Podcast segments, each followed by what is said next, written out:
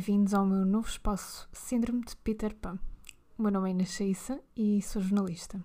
E este é, por assim dizer, o meu novo espaço no Éter.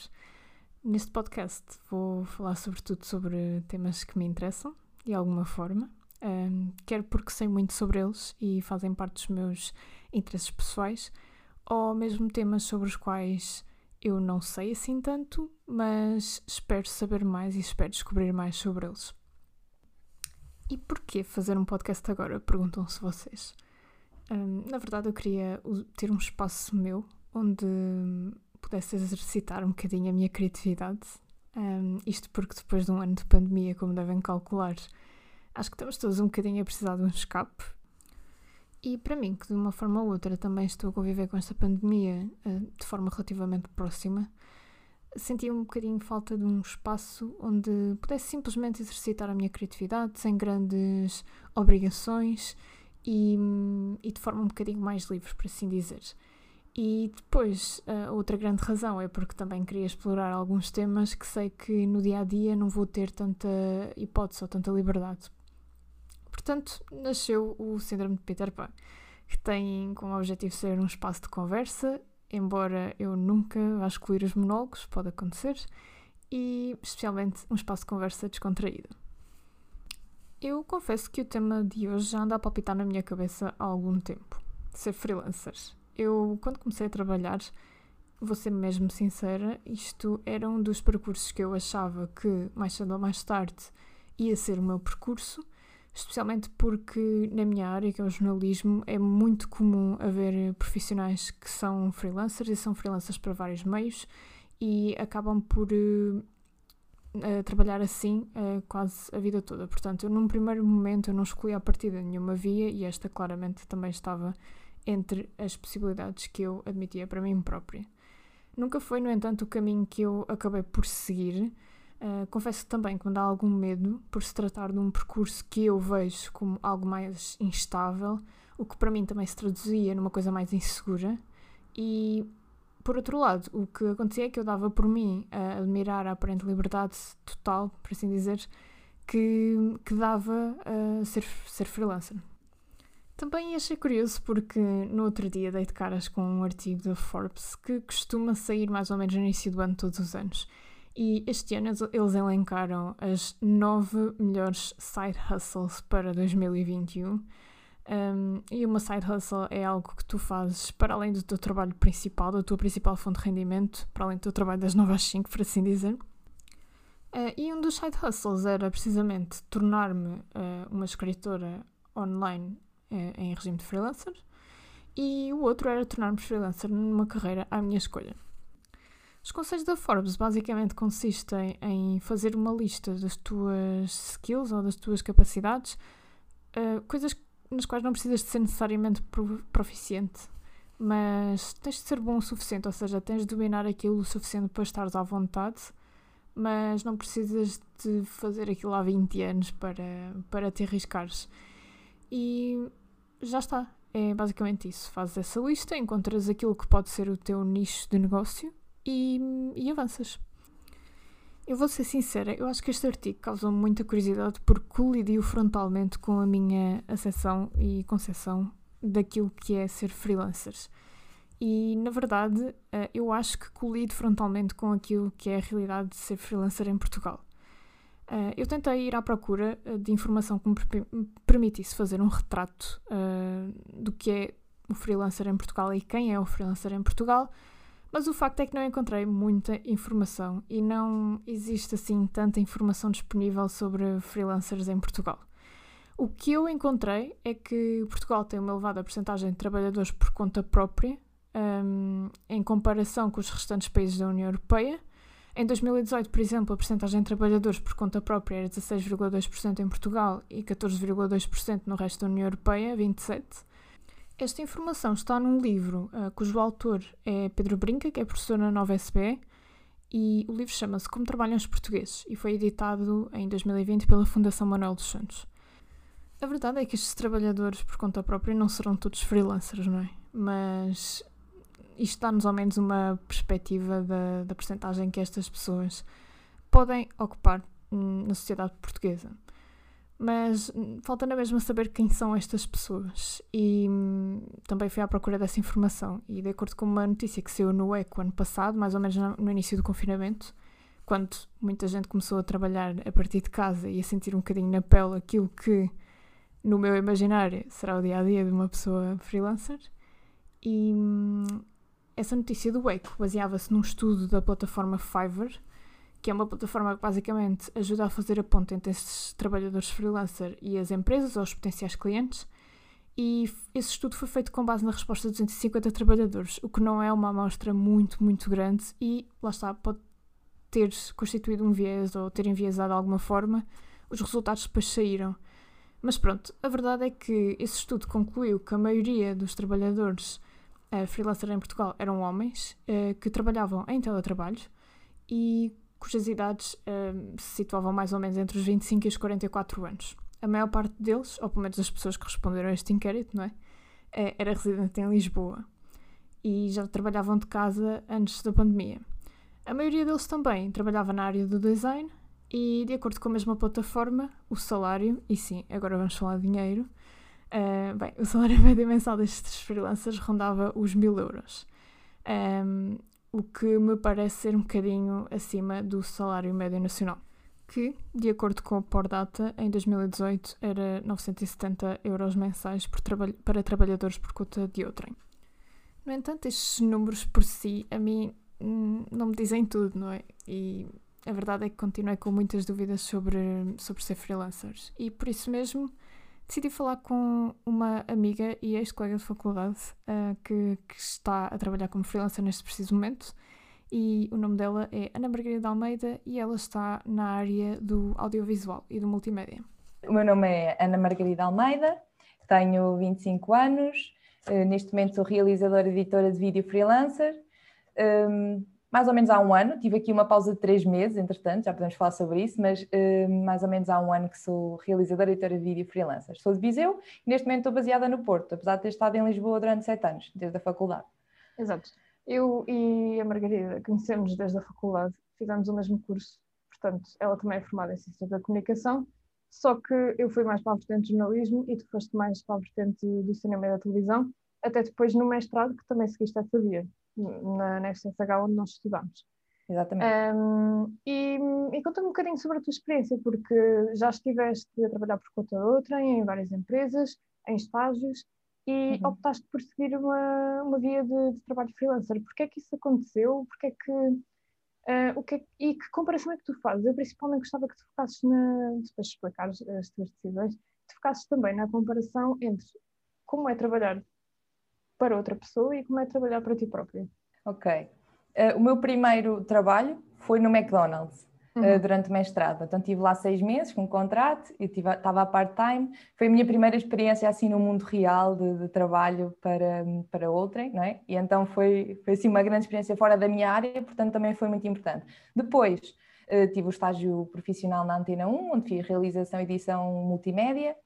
Uh, depois da Antena 1 eh, passei por um programa de, de empreendedorismo, uhum. ou seja, nesse programa de empreendedorismo, durante um ano, uh, estive com dois colegas, fizemos um projeto em que o objetivo era desenvolver uma aplicação móvel, portanto, uh, foi, foi mais ou menos isso. Depois, entretanto, cada um seguiu o seu caminho, lá está, já, foi, já faz parte um bocadinho quase do presente, e, e depois disso, basicamente, o que me levou a querer ser freelancer foi foi, para já foi também um, um, grande impulso desse, desse programa de empreendedorismo, ou seja, eu tive um ano a trabalhar já por conta própria, ou seja, nós estávamos, era uma bolsa, ok, uh, era um projeto de empreendedorismo, mas no fundo nós já estávamos a fazer aquilo que nós, ou seja, a criar os nossos horários, a criar a nossa visão, a criar a nossa missão, como nós queríamos que o, que o projeto fosse apresentado a uma certa determinada audiência, ao público, e isso tudo me incentivou também já entrar nesse mundo, ou seja, de pensar o empreendedorismo como algo que já tinha entrado na minha vida e que eu antes nem sequer equacionava, eu pensava, nem sabia o que, é que era empreendedorismo, nem nada disso, e pronto, isso foi a experiência que me levou primeiro a equacionar e a ter consciência que isso existia sequer. Um, e depois também muito impulsionada pelo, pelo Rui, meu parceiro, ou seja, como ele já, já era freelancer, eu também já tinha experiência dele, já sabia como é que como é que as coisas funcionavam, eh, de certa Ou seja, maneira. não é que é- partiste, não partiste às cegas para, para este caminho, tinhas alguém que quase te guiava. guiasse. Uhum. Exatamente, sem dúvida. Ou seja, depois dessa experiência de empreendedorismo, basicamente procurei lançar-me ainda muito às escuras, sem saber mesmo para onde me virar, literalmente, como é que eu vou arranjar clientes. Essa, Foi acaso, assim. é uma questão que, que eu tenho muito frequentemente, porque de facto é daquelas coisas que eu penso se eu me tornasse freelancer agora, para quem que eu trabalhava e como é que eu arranjava clientes. Eh, como é que tu fazes? É assim, pronto, já procurei várias coisas de início, como é que se, como é que se fez, como é que, se- como é que eu podia fazer isso no início, e só para voltar um bocadinho atrás, ou seja, quando eu comecei, eu tive mais ou menos, comecei em novembro de 2019 e tive eh, assim um mês opá, muito perdida, não é? Muito perdida a pensar o que é que eu ia fazer, porque eu eu só queria ser freelancer, eu não queria criar uma marca, não queria naquele momento, a minha intenção não era criar uma empresa, era criar mesmo, era era prestar os meus serviços enquanto editora e realizadora de vídeo. Então, como é que eu ia fazer com que as pessoas me. Se ainda ninguém me conhecia, não é? Como é que eu ia fazer com que as pessoas me conhecessem? E o objetivo, a primeira coisa que eu fiz foi começar a procurar na internet, não é? Que é, que é o que se faz, e então aquilo que surgiu foi basicamente plataformas que existem realmente para trabalhos ne- neste sentido, para, para prestação de serviços, eh, plataformas como a Zask, como a Fixando. Então entrei, basicamente entrei, criei o perfil, criei. eh, Opa, o portfólio que eu tinha não era assim tanto, tinha algum portfólio da Antena 1, eh, tinha também já algum portfólio eh, que tinha feito, ou seja, também do mestrado, pronto, tinha algumas coisinhas, não é? Que podia ir mostrando.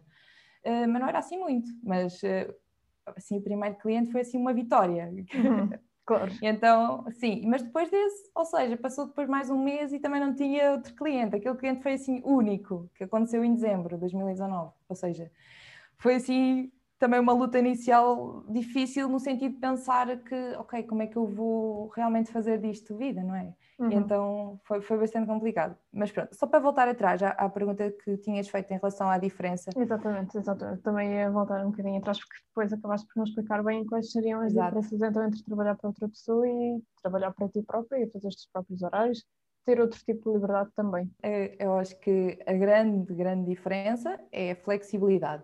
É a flexibilidade de, como é óbvio, dos horários, eh, se bem que eu acho que hoje em dia já tenho a noção de horários completamente diferente, que acho que tem, tem que haver eh, horários. No entanto, são horários que tu defines, não são horários definidos por alguém eh, no qual tens que estar presente em reuniões.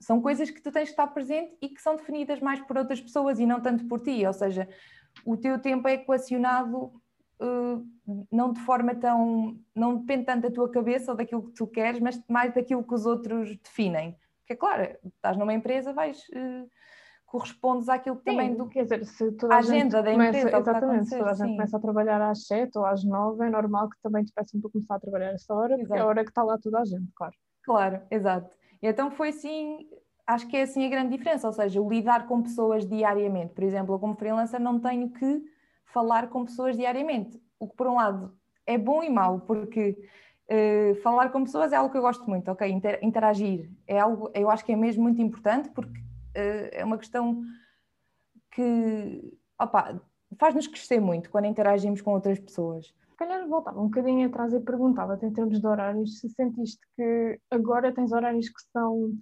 mais que se- que condizem mais com o teu perfil de produtividade, especialmente, ou seja, eh, eu sei que, por exemplo, quando eu estava a estudar e conseguia aí definir os meus horários, eu sabia que era mais produtiva à noite e neste preciso momento não, não faço praticamente horários à noite hum, porque lá está, porque eu trabalho para outra pessoa e outra pessoa define o meu horário eh, com, com alguma flexibilidade, que, que existe quase sempre, mas eh, tu sentes que agora consegues eh, adaptar um bocadinho os períodos em que efetivamente estás a trabalhar aos períodos em que efetivamente estás a ser mais produtiva ou ainda há dificuldades também nesse aspecto? Eh, podes falar um bocadinho sobre isso? Como é que defines os teus próprios horários? Sim, ainda é desafiante. Hum, sobretudo, imagina, durante o verão, quando eu estive, estava a ter assim um crescimento grande de clientes, eu ficava a trabalhar sempre pai, até às duas ou três da manhã, pronto, ou seja, no verão eu basicamente descambei esse horário de produtividade porque para mim, eh, ou seja, eu sinto que sou mais produtiva no horário de trabalho, no horário de- de- durante o dia, porque à noite é bom, pode ser bom, pode despertar mais criatividade em certos pontos, porque de vez em quando vou ouvir uma música, como as pessoas também estão a dormir, tu estás mais naquele flow de ok, estou aqui mesmo só eu na minha cena a editar, não é? O mundo parece estar a dormir e tu estás ali, ok, a criar naquele momento. Parece que desperta de alguma forma a criatividade. Sim, mas se eu quero neste momento criar uma empresa ou criar, porque é esse o meu objetivo neste momento, já é criar uma marca ou uma empresa, não ser só freelancer no sentido só, pronto, ok. Uh, mas uh, é isso. Nesse sentido, eu acho que também tem que ter algum. Trabalhar quando as pessoas também estão a trabalhar, não é? Para comunicar quando elas estão também uhum. acordadas, quando elas uhum. também estão a produzir. E isso faz mais sentido agora para mim do que no início, do que, do que há uns meses atrás, pelo menos. O que eu te ia perguntar agora é: hum, basicamente já estás a fazer um ano de freelancer Uh, o que é que tu aprendeste neste ano com o teu trabalho de freelancer? O que é que te ensinou? O que é que te trouxe? Olha, trouxe muita também capacidade de engolir sapos, ok? Por exemplo, eu sou muito, eu sei que a minha maior fraqueza ou fragilidade em termos de capacidades quando, tens, quando és freelancer é parte comercial. Tu tens que te vender, tens que dizer, ok, os meus serviços são os melhores, tens que apresentar a proposta de uma certa determinada forma e tens que simplesmente falar com os clientes e eu uh, foi uma capacidade literalmente que eu fui ganhando com a experiência, pronto, ou seja, eu vi um pedido nas ASC eu, opá, assim que tinha o número, eu mandava a proposta e eu não deixava a proposta escrita, eu ligava, pronto, ligava, pá, há vezes que tive sorte, outras vezes não tive, claro, mas sinceramente houve muitas vezes que eu quero, acho que isto é importante para quem for ouvir isto, porque eu acho que sinceramente, eu acho que houve muitas vezes que eu consegui os clientes porque liguei. E eu não tenho a certeza se toda a gente liga, uh, podem ligar ou não, mas eu não tive essa percepção. Quando ouvi da outra parte do cliente, ok, porque isso acho que me fez eh, ganhar bastantes clientes, o contacto, a voz, não ser só o texto escrito, ok, eu sou uhum. esta pessoa, tenho este portfólio, faço isto. Quando ouves e falas com a pessoa, eh, cria-se uma relação diferente, sinceramente. Uhum. Eu acho uhum. que isso é muito importante, tu criares uma relação com o cliente e não ser, percebes, não ser só pela questão do dinheiro ou pela questão de, ok, vou fazer mais um vídeo para um portfólio, eu acho que é importante tu realmente ganhar experiência. Um, outra coisa que eu acho que é muito importante um, é manter, ou seja, manter um registro uhum. atualizado. Uhum. Por exemplo, eu tenho, foi algo que eu também comecei a criar, lá está, não tinha, de, dos trabalhos que tenho ao longo deste mês. Ok, este mês uhum. fiz estes trabalhos, então tenho esta noção de que tenho uma tabela, literalmente assim no Google, no Google Sheets, e então é, tenho lá os trabalhos que eu, que eu fiz este mês, tenho separado uhum. por meses, e tenho quanto é que eles quanto é que cobrei por ele, não é? E depois o total que vou receber naquele mês. E isso ajudou-me, ajuda-me imenso uhum. todos a ir lá verificar, ok? E quando alguém paga, meto a verde, ok? Este uhum. já está pago, já sei que já recebi isto este mês. E isso ajuda a ter essa tal noção do ordenado, ok? Já está mais uh, claro para mim também. É muito importante quando nós adicionamos algo no trabalho que nós fazemos. Imagina, o cliente tem um, uma certa determinada expectativa sobre o projeto que ele quer realizar de vídeo, ok? Pronto. E tu adicionas algo que ele não estava à espera. Não tem que ser algo ultra mega que te dê muito trabalho assim, Sim. mas algo, nem que seja algo simples ou algo que tu Sim, pensas... nada super espampanante, mas uma coisa Exato. fora da caixa do que ele tinha pensado o cliente. Exato, ou uhum. algo a mais, ok, fiz mais isto, e isso é o valor percepcionado pelo cliente. E se ele tem um valor percepcionado acima, ou seja, um pouco acima daquilo que, tu, que ele esperava, hum, é óbvio que não é, vai-te ter mais em conta, possivelmente para trabalhos posteriores, ou uhum. mesmo a questão de recomendar-te a alguém, que isso também foi algo que me foi acontecendo. Uhum. Sim. Uh, depois, acho que também é importante nós avaliarmos ao longo, ou seja, aquilo que eu acho é que temos que ir analisando aquilo que já aconteceu e aquilo que estamos a fazer e para onde é que queremos ir, não é? Então, isso é possível graças a nós uh, fazermos essa autorreflexão, o que é que por exemplo, eu dou por mim às vezes a ver vídeos de, uhum. de há um ano ou de há uns uhum. meses e penso, uau, ok, que cena, eu fazia aquilo daquela maneira e agora já faço desta uhum. maneira, ou que cena, e, se calhar não sei quanto tempo a fazer Exatamente. isto e agora tipo só demora, um, sei lá, muito menos ou assim, a fazer a mesma... E se, calhar, tipo. e se calhar até a pensar que, uau, eu não acredito que, que fiz isto e que apresentei isso, mas é o que eu penso a olhar para os meus trabalhos antigos. Uh, às vezes dou por mim a pensar, opá, eu não acredito que escrevi isto. E Mesmo. acredito também deves sentir um bocadinho isso a olhar para os trabalhos mais antigos, especialmente os do início, que são sempre os piores. Opa, sim, é mesmo. Eu pensar, uau, eu não tinha sequer noção o que é que era, sei lá, noção de tempo, de... não é? É, é uhum. é mesmo engraçado. Eu acho que isso é algo que tu não podes saltar, é, é um processo. Tu não uhum. podes simplesmente dizer, eu vou agora nada ser. Não, eu achava sim. que sim, ou na altura já achava que, era, que estava muito bem, ou pronto, fiz o meu melhor na altura. No entanto, só quando tu fazes mesmo essa retrospectiva é que pensas, uau, aquilo que eu, que eu já evoluí é bom, sinto-me muito melhor com o que estou a fazer agora e sei que mais para a frente vou ter o mesmo processo, exatamente. Eu acho que isso é bom ir fazendo com alguma regularidade, não é preciso ser obcecada, acho eu, com isso, uhum. mas ir fazendo. Sim. Uhum. Um, eu acho que deste aqui conselhos muito bons para alguém que esteja a ouvir uh, isto e que acho que pode ser um caminho para si, até para se preparar o que é que, o que, é que poderá encontrar. Uh, eu gostava também de perceber se, fazendo também um bocadinho a retrospectiva, se há algum aspecto menos positivo que tu achas que, não sei, que ao início gostavas que alguém tivesse avisado. Um, uma dificuldade que, que se calhar encontraste ao longo do caminho ou, ou algo assim. Não sei se, se te lembras agora de alguma ou se, se, já pensaste nisso, ou se pelo contrário, opa, foi tudo bom e foi tudo um processo de, de crescimento. Eu, eu, sinto sim, foi um processo de crescimento, porque eu não podia saltar a primeira parte, a primeira parte de estar perdida e pensar, oh, não sei como é que vou encontrar clientes, ok, mas isso acho que acontece sempre, não é? Porque a não ser, pronto, que já tenhas feito alguma coisa que foi reconhecida de alguma forma, sim, isso é importante, para depois tu te lançares como, como freelancer. Se não for isso, eu sinceramente acho que esse, essa parte faz, não é? faz parte do processo, tu, tu, tu, seres, estar um bocado perdido no início e, e ao mesmo tempo às vezes, ou seja, tens que manter altos níveis de eu acho que de esperança, ou seja, uhum. tenho que uhum. acreditar que eu consigo e eu, ok, eu confio em mim, imagina, estas pessoas te confiaram em mim uh, para fazer este vídeo, para fazer futuros vídeos já, já marcaram, imagina, isso é algo que às vezes como dá tanta responsabilidade pode ser um bocado desafiante lidar, porque ok, tenho esta responsabilidade e eu tenho que cumprir estes prazos porque depende unicamente de mim. Se eu disser, ok, não é, é o meu nome, não é? Neste caso uhum. também depois está está em causa e acho que sim, pode ser mais desafiante, mas eh, acho que é tudo, o que tu disseste, em termos de crescimento, se tivermos sempre isso presente, acho que nos ajuda. Uh, se calhar fazia-te só uma última pergunta, porque referiste uma, uma coisa ao início que acho que é bastante interessante e que se calhar muitas pessoas vão também passar por isso, que foi quando tiveste o teu primeiro cliente e a partir daí houve um período em que ele foi o teu único cliente. Eu acho, pondo no, no teu lugar, que se calhar ia perder um bocadinho a motivação. E eu não sei se também não perdeste nessa altura. Acho que é normal, sinceramente. Mas o que é que fizeste para contrariar isso? Sim, perdi. E depois o que eu fiz para contrariar foi. Basicamente, eu comecei a fazer. Ok, já que não tinha clientes que me pagassem, comecei a fazer coisas então grátis. O que é que eu fiz grátis? Entrei em concursos de edição de vídeo, ok? Pronto, só mesmo para ganhar experiência, para ter alguma coisa para fazer e para ganhar uh, competências técnicas que me poderiam realmente ajudar. Via muitos uh, tutoriais, ou seja, via pessoas que já, já eram freelancers e já estavam a. não é, no, já tinham um negócio e já tinham clientes, e então via tutoriais no YouTube, coisas para aprender e para, para, para ir fazendo.